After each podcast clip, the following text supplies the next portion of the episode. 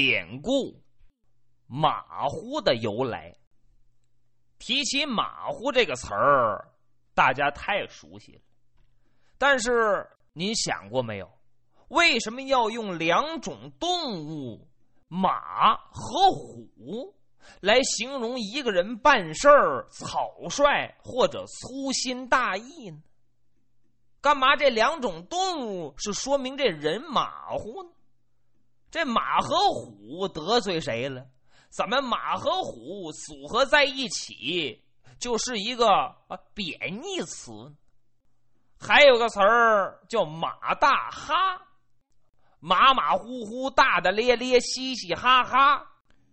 也是形容人呢，说话办事儿不着调。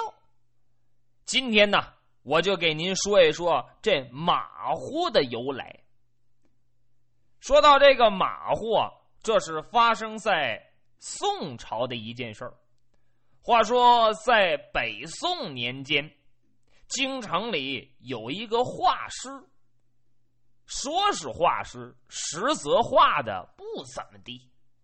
别看画的不怎么地，哎，破车好揽债，老给人家哎拉主顾，吹嘘自己多么能画。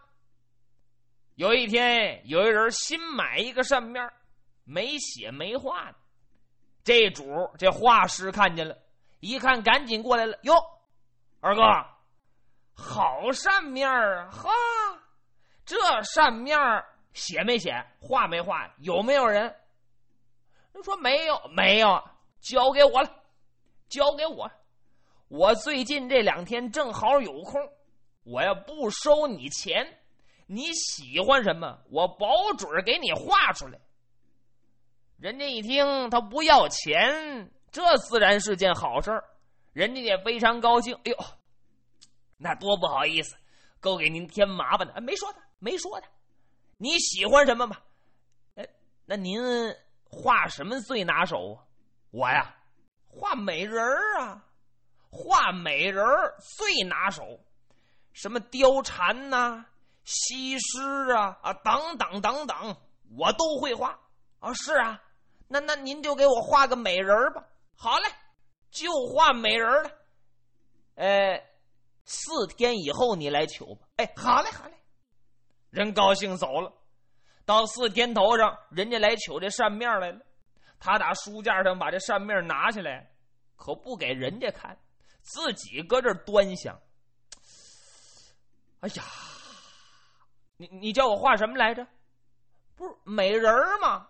啊，对对对对，是想想想起来美人儿哎呀，太不好意思，最近这两天呢，我大儿子闹病，所以啊，我这心里起急。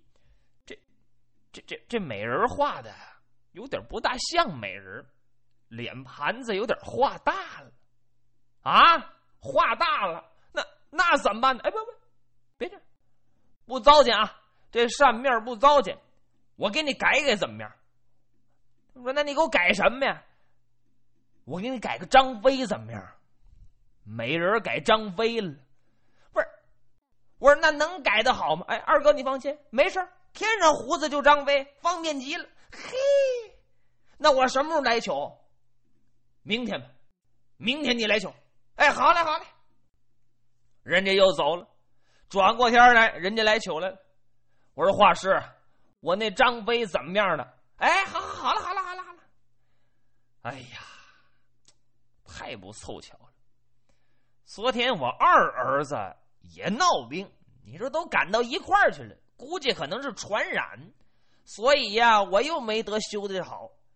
这是张飞这胡子画的太多了，这也。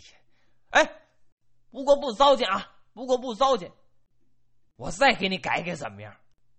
那还能改吗？能能，我我给你改棵大树怎么样？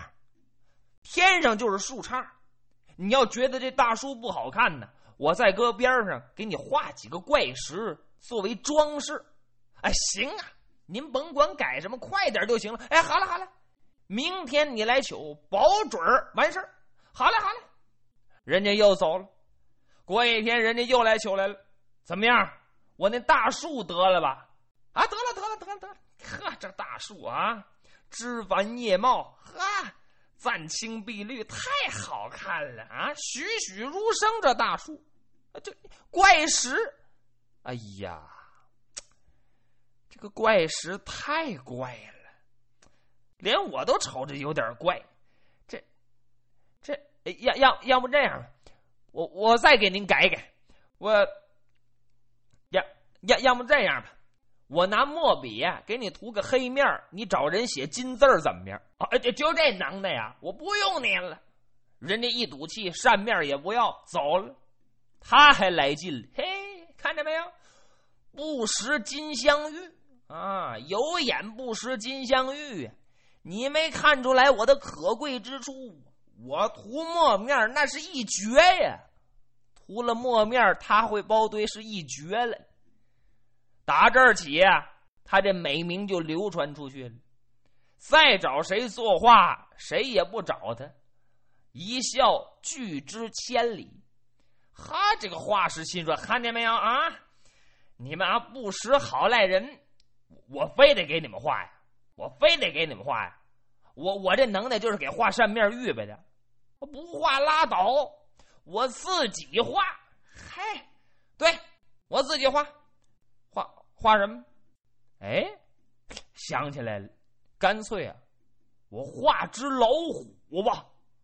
这老虎寿终王啊，这要画只虎，搁屋里一挂，避凶，避小人。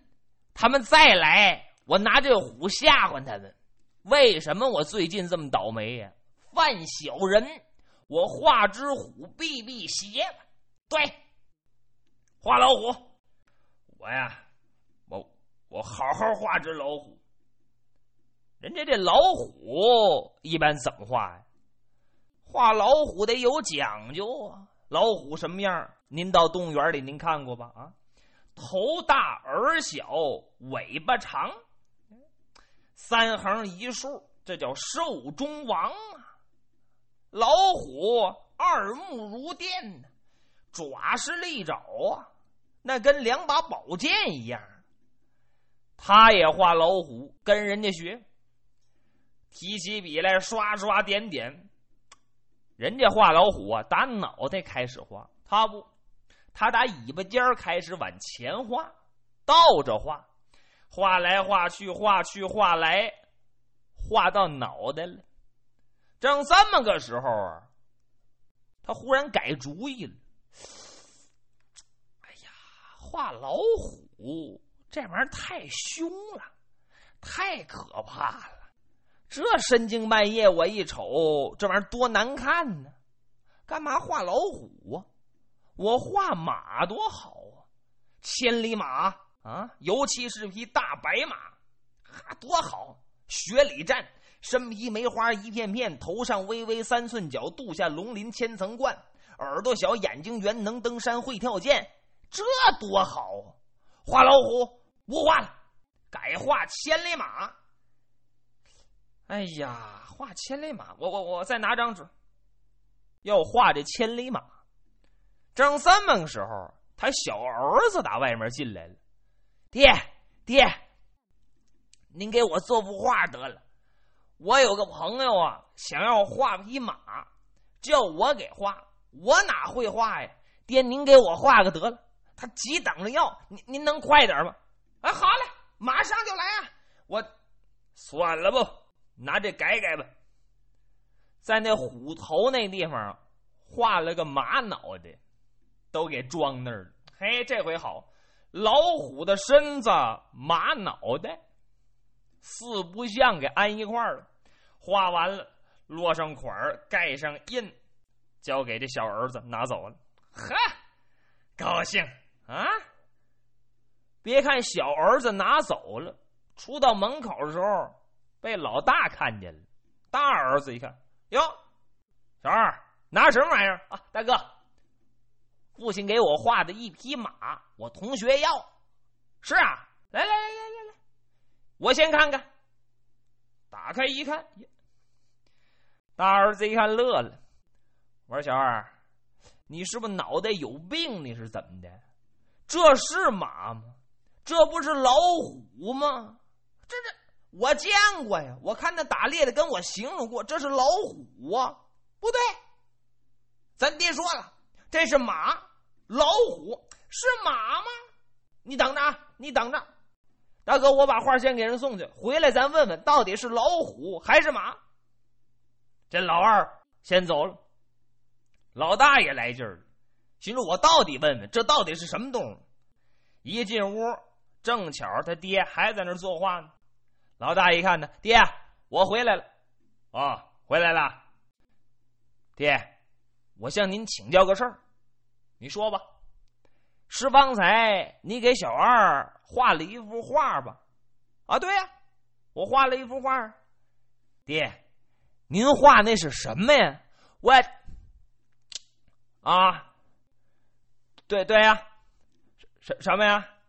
这个，那那是那那是老虎，老虎对老虎，老虎好极了。我就说是老虎嘛，他非得跟我犟。好了，爹您忙着。老大一转身出去了。没过多久，老二送画也回来了，想起这茬来了。爹，您刚才给我画那是什么呀？马呀！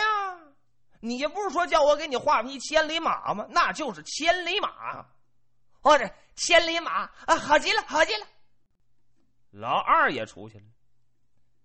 这个画家呀，把这茬就给放到一边了。没过多久，倒霉出事儿了。怎么出事儿？老大先出事儿了，跟人家外出打猎，什么山鸡、野兔打了不少，正要回城呢，出事儿了。怎么出事儿呢？可巧，打城里呀。有一位财主，骑着一匹高头大马呀，出城办事儿。呵，这马大蹄板高蹄背宽胸脯，大屁股，头至尾一丈二，蹄至背八尺高，周身上下一根杂毛都没有，非常好看。老大一眼就看见了，哟，老大心说坏了，老虎啊！那会儿怎么叫老虎？您别忘了那画儿，那画上画的是马脑袋。老大记住了，老虎。哎呀，可坏了！一看周围那些朋友还没察觉出来呢，他可先看着，心说不行，这老虎不能叫他过来。哎呦，那人胆儿怎么那么大呀？敢骑到老虎身上？甭问了，这肯定啊，叫老虎给追的，骑虎难下了。不行。我得救他一声，怎么救？喊一声来不及了。心说：“我射他一箭。”玄天带解下宝雕弓，走兽虎蹬出一只三棱透甲锥，刃扣大弦拉，这这这这这这这这前把推泰山，后把拽弓弦，弓拉如满月，箭走势流星，啪呲儿，一点寒心，就够奔这高头大马了。这马有什么准备呀？毫无准备，耳轮中就听啊！这一箭正钉马脑袋上，马当时躺在，啦啦啦啦啦啦啦啦，前蹄一抬，把那主打马上折下去，紧跟着这马呀，扑腾了两下死了。人家能干吗？谁射的箭？谁射的箭？这老大呀，还自以为是我我射的箭，你凭什么射一箭？凭什么？你看看看这种人，我救你一命，你知道不知道？我救你一命，你知道不知道？那是只老虎啊！你敢骑着老虎，我救你，你不道谢我，你还怨我？老虎，嘿呦，那是我新花一百两银子买的高头大马呀！哎呦，你赔我的马！俩人拉着见了官了。华师一听，心说倒霉，真倒霉呀！